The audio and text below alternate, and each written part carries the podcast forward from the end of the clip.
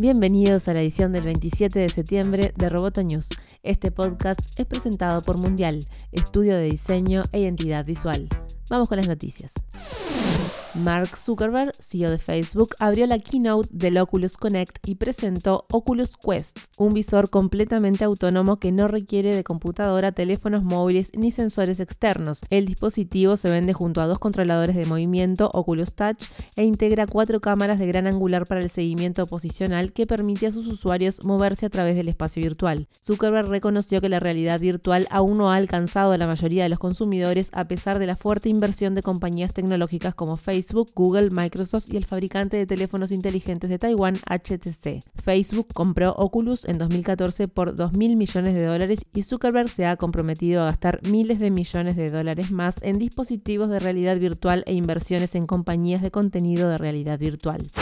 Finalizó el GX28, el mayor encuentro de negocios e innovación en tecnología y desarrollo de América Latina, que ofreció durante tres días una agenda con 180 actividades como keynotes, charlas inspiradoras y conferencias técnicas. El CEO de Genexus, Nicolás Jodal, cerró la edición 2018 reflexionando sobre el futuro de la movilidad que vamos a un mundo de nuevos tipos de vehículos. El auto eléctrico posibilita que tengamos nuevos tipos. Ya lo vimos con los scooters pero vamos a tener autos específicos, especializados. De repente tengo un auto simplemente para andar por 18 de julio.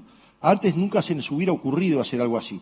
La segunda, nuevos tipos de organizaciones. Lo que está pasando con los scooters va a pasar en otras áreas. La tecnología, el software empieza a ser mecanismo de colaboración como nunca antes tuvimos. Y el otro punto es que vamos a una nueva forma de programación. Yo lo que quiero es que el próximo auto yo lo pueda programar. De hecho, ya encontré, hay tres modelos en Uruguay que yo puedo comprar y lo puedo hacer para que yo lo pueda programar. Vamos a una nueva forma de programación, un nuevo paradigma que lo tenemos que aprender y lo tenemos que dominar, como decía Brogan. Las charlas del GX28 están disponibles en www.amenazaroboto.com.